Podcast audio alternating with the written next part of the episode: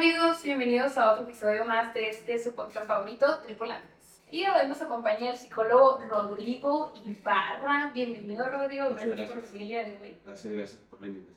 No, a ti al contrario.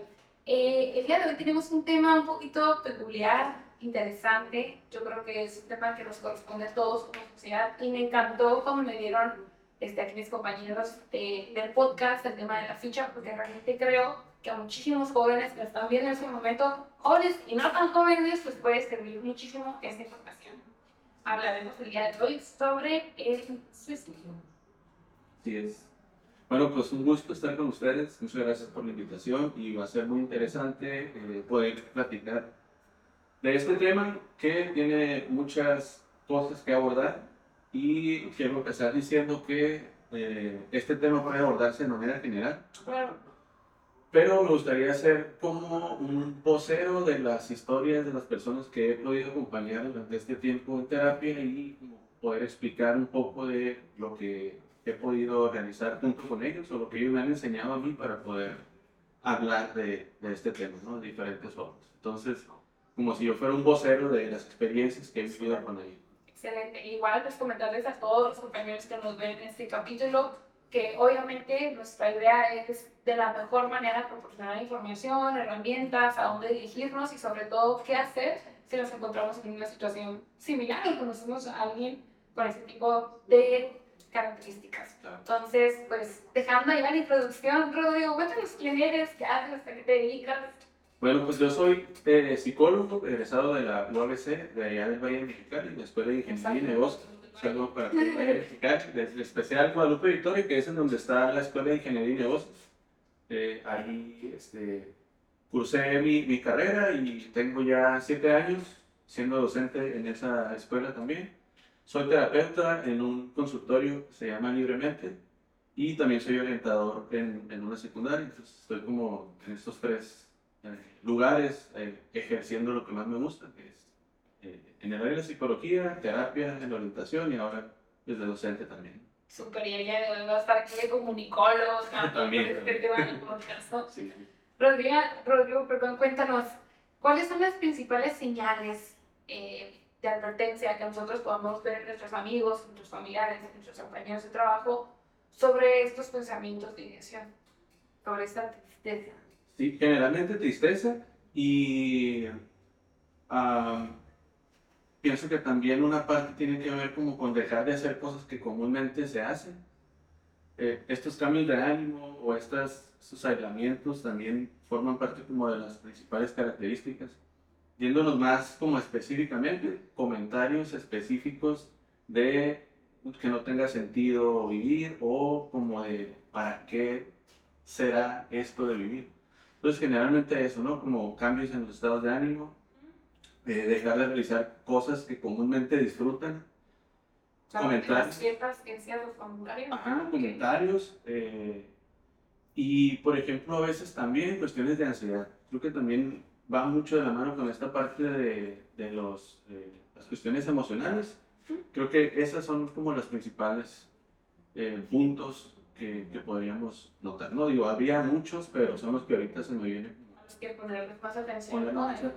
Fíjate que yo a una paciente que tuve hace un par de, meses, ella me comentaba que le pasaba mucho la parte de aislarse. Como si bien no quería comentar cómo se sentía, se sentía incómoda de alguna manera estando como alrededor de mucha gente y ella se, se aislaba. Pero que se enseñar que no es lo único, ¿no? Hay personas que estamos en completa interacción y de todas maneras tenemos opiniones de alerta. Sí, porque por ejemplo tener tristeza o aislarnos no necesariamente es una señal de que alguien va a cometer algún tipo de acto contra sí mismo, ¿no? Pues es, de alguna manera en nuestras emociones es común que queramos también tener nuestro espacio.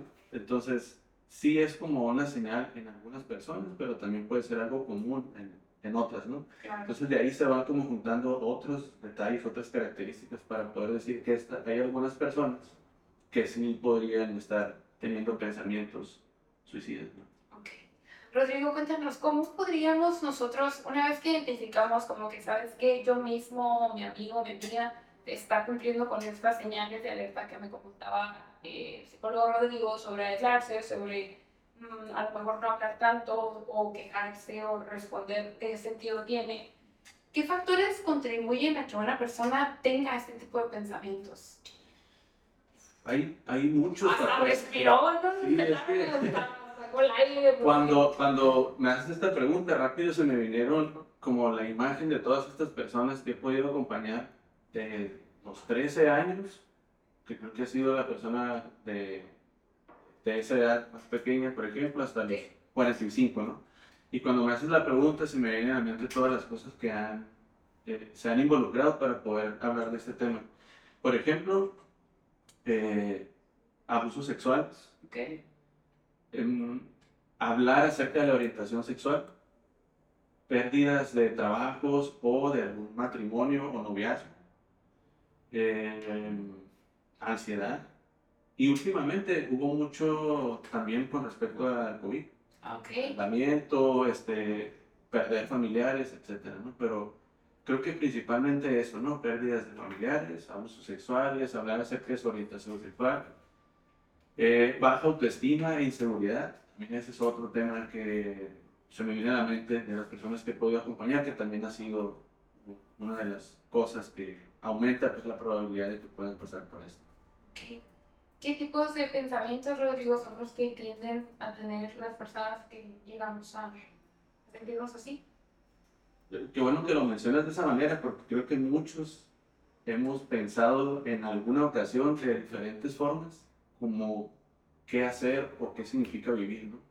Entonces no quiere decir que porque lo pensemos lo llegamos a hacer o hacemos algo contra eso. Pero eh, estos, estos pensamientos generalmente tienen que ver con el valor que tenemos como personas o como si valdría la pena yo como persona estar en este lugar comparándome con el valor que podrían tener otros. Por ejemplo, en el caso de no sentirse apoyados con respecto a su orientación sexual, ¿no? Entonces es como, a ver, si mis padres o mis personas cercanas no me apoyan o no me entienden, como por qué lo harían los demás. Entonces empezamos o se empieza a tener como este pensamiento muy de túnel que le llaman, ¿no? Solamente observar algo y lo demás como que no tiene el impacto que, que quisieran que tuviera, ¿no? Con respecto a, a las a violaciones, a abusos sexuales, es como, como si esto les quitara el valor como personas, ¿no? Entonces es, eh, yo no voy a poder vivir con esto y no sé qué hacer con esto, pues entonces una de las cosas que pudiera yo tener dentro de mis recursos sería eh, pensar en hacerme daño o incluso en- De alguna u otra manera se escala, Rodrigo, se escala este pensamiento. Eh, ¿Cómo sucede que una persona de una etapa de tristeza llegue a considerar el suicidio como una opción? Yo creo que sí, eh, entendiendo que la comunicación no es solamente lo que hablamos, sino nuestra presencia tiene una comunicación con los demás. Cuando nosotros hablamos de un tema y las personas nos responden, verbalmente o no, retroalimentan nuestra idea. Es decir, a veces nosotros hacemos comentarios que, que tienen un juicio dentro del comentario que creemos que no. Como, ¿por qué vas a pensar esto? ¿O cómo crees que esto es lo correcto? o ni se te ocurra hacer esto, ¿no? Cosas como comentarios que dentro de lo que comentamos para tratar de ayudar, puede haber juicio dentro de, de ello. Entonces esto a la vez, con el pensamiento que ya tiene la persona, más esta retroalimentación, entonces va escalando y va escalando y encuentran sentidos, o más bien encuentran cosas que le dan sentido al pensamiento y entonces de ahí pasan a actos y así va, creo yo que es como va Va escalando. escaladita, ¿no? De alguna manera. Sí. ¿Cuáles son los mitos que hay este, en relación al suicidio? Por ejemplo, uno que yo tengo muy presente que me comentaban hace un, hace un tiempo es el miedo que tenemos las personas que estamos alrededor de, de jóvenes con esta situación y, y que nunca les preguntamos directamente, ¿no? Como que nos, da, nos pone incómodos o nos da miedo o no sabemos cómo reaccionar y nunca preguntamos, como, bueno, ¿has intentado o has pensado, no? Claro. Dedicamos mucho en esta parte. Es- yo creo que es de los primeros, o de los, no de los primeros, sino de los principales, que es que no se habla del suicidio, Ok. pensando que hablar del suicidio es como promoverlo. Pero hablar del suicidio no es promover, hablar del suicidio es conocer. Entonces, entre más conocemos de lo que piensa una persona es mucho mejor, porque así entendemos el contexto, lo que está pensando y lo que está viviendo. Yo pienso que sería uno de ellos, ¿no? que no se habla. Es como un mito, no debe de hablar de eso. Más cuando en las familias que han pasado por situaciones anteriores donde un hermano o un familiar lo ha intentado o ha sucedido, es menos se habla, ¿no? Porque entonces como ya ocurrió, no vaya a ser que hablar de esto provoque que alguien más lo vea como una opción. Ya. Otra, otras... Sí, ¿no? Es, otras de ellas son como eh, que hay cierta debilidad o hay cierto, una cuestión de personalidad y cómo, cómo no vas a tener el valor de enfrentarlo o lo que significaría hacerlo y lo que representa para la familia. O que es eh, de cobardes, principalmente se me viene a la mente un chico que decía, no lo hago porque luego van a quedarse con una idea de mí de que soy un cobarde. Yo no lo soy un cobarde. Eh, fuerte, ¿no? Parte de verte en una situación donde empiezas a decir eso. Sí, es como mensaje directamente hacia lo que yo soy o sería en caso de que yo pero también yo eh, he escuchado mucho este comentario alrededor de este tema, que es, y me ha tocado como terapeuta también, cuando las personas mencionan, bueno, es que no es que quiera morirme, es que quiero dejar de sentirme como me siento en ese momento. Lo que me lleva a hablar sobre la importancia de pedir ayuda, ¿no? Sobre todo, por ejemplo, tú ya como terapeuta, como capacitado, ¿qué procedimiento llevas o cómo le haces? ¿Cómo una persona deja de tener estos pensamientos, no? Mira, gracias por preguntarme eso, que ya, se, ya recordé otros mitos. Y, y, creo que se conecta con, con, tu pregunta, ¿no? Como de qué hacemos o cómo afrontamos cuando las personas nos comentan. La cuestión de la autolesión también es uno de los mitos.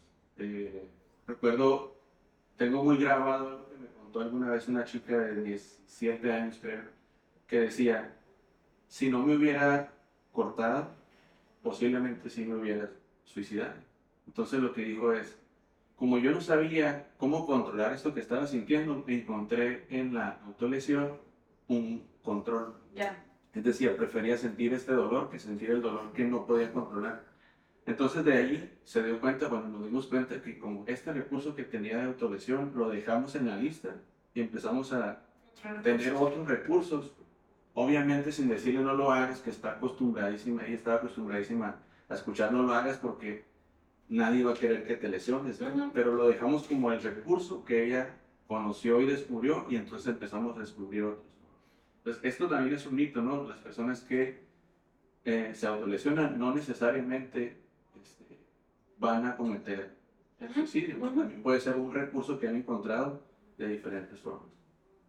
¿Cómo, ¿Cómo afrontar o cómo estar frente a una persona que platica esto, que es un tema sensible? Yo pienso que esa misma sensibilidad se, se muestra cuando tú eres genuino al querer escuchar la historia de la persona si nosotros nos quedamos con la idea de lo que se debería de hacer, perdemos mucho en el contexto de cada uno, porque, como decía al principio, quisiera ser vocero de las personas que han acudido, que nos demos cuenta de que no hay una sola forma de afrontarlo, de vivirlo.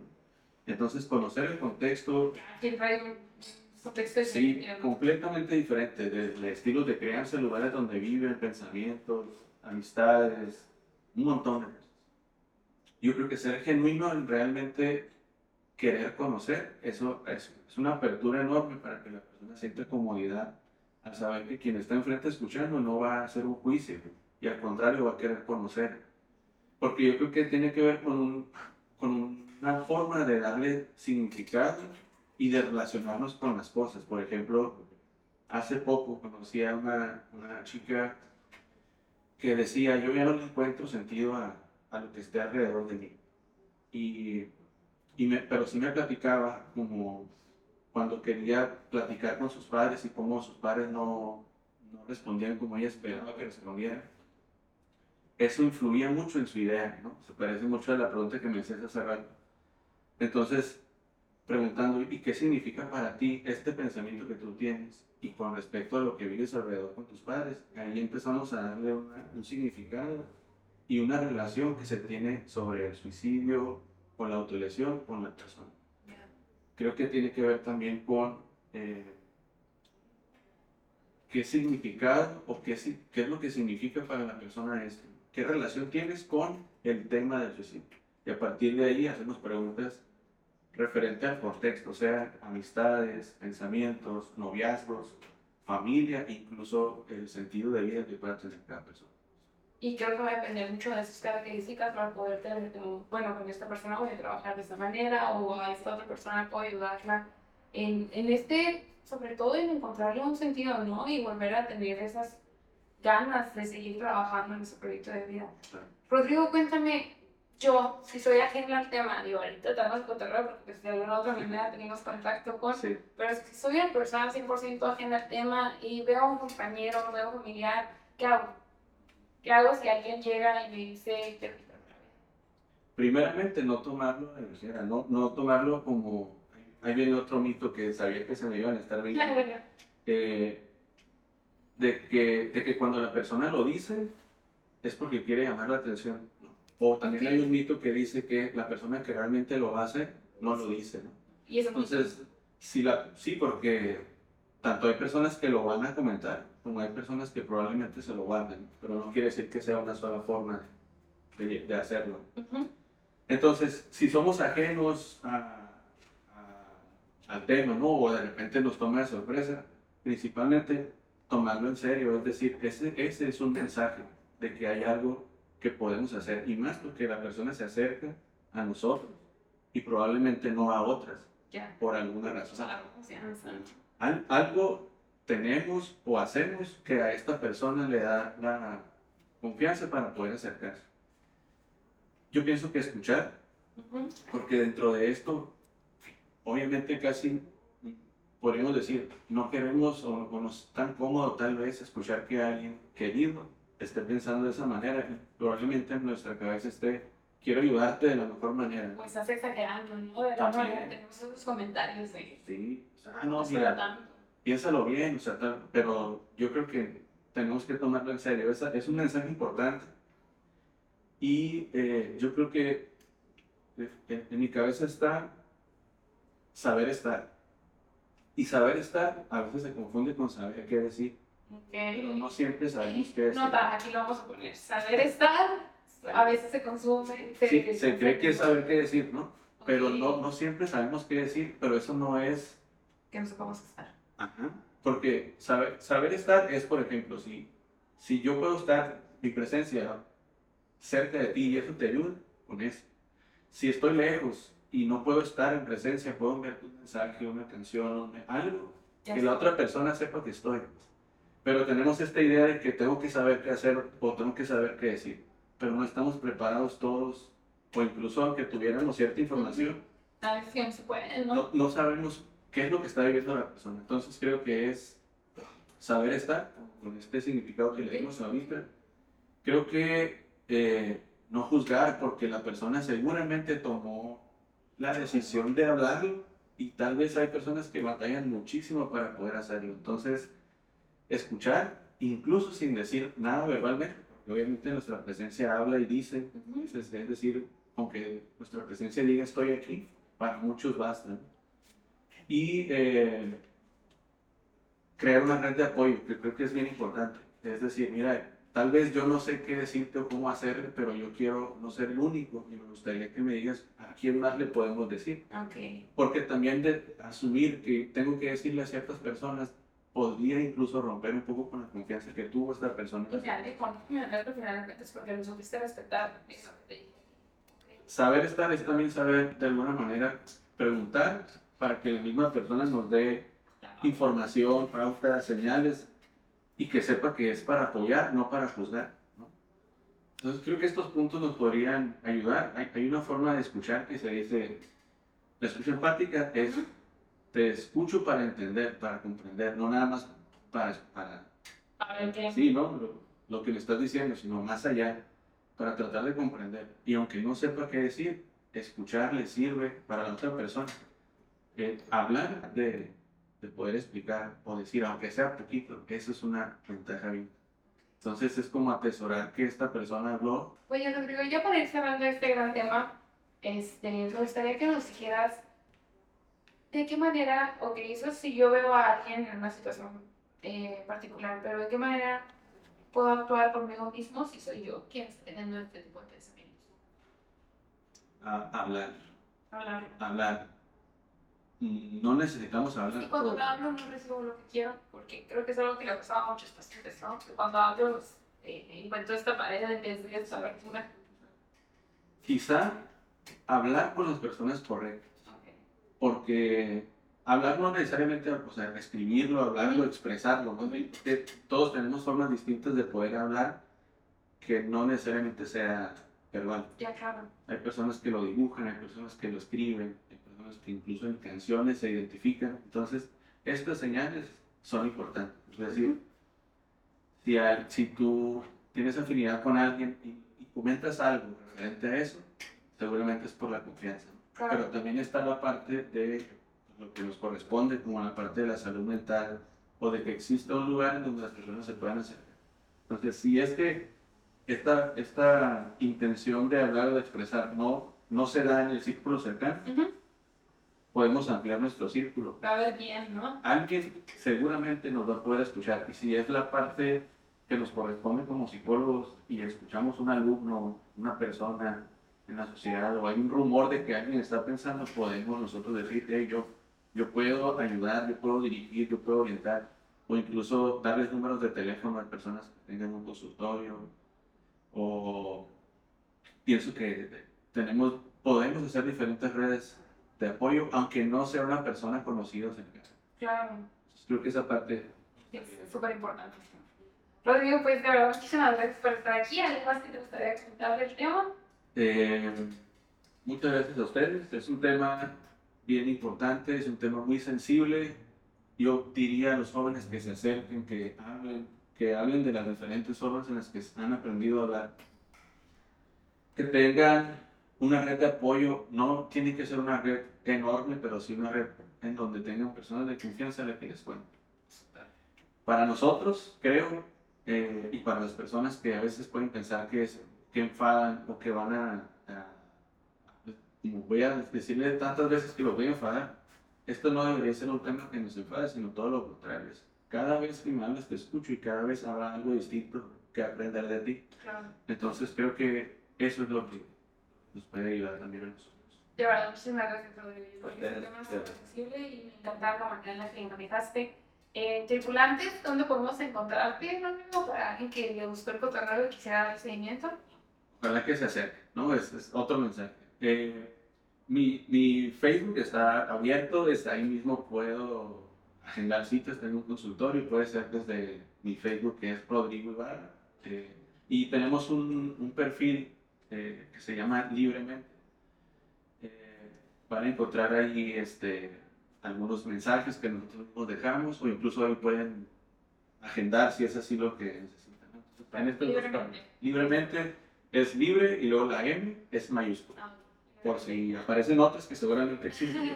Así es. Súper, muchísimas gracias Rodrigo. Pues, tripulantes, ya saben, este, también si tienen alguna emergencia de salud emocional, acérquense a estas líneas que nuestro gobernador nos proporciona, el número 075, completamente gratuito, las 24 horas del día para cualquier situación de salud mental que les gustaría ayuda. Y pues ya saben, este fue otro capítulo de este podcast favorito, Tripulantes.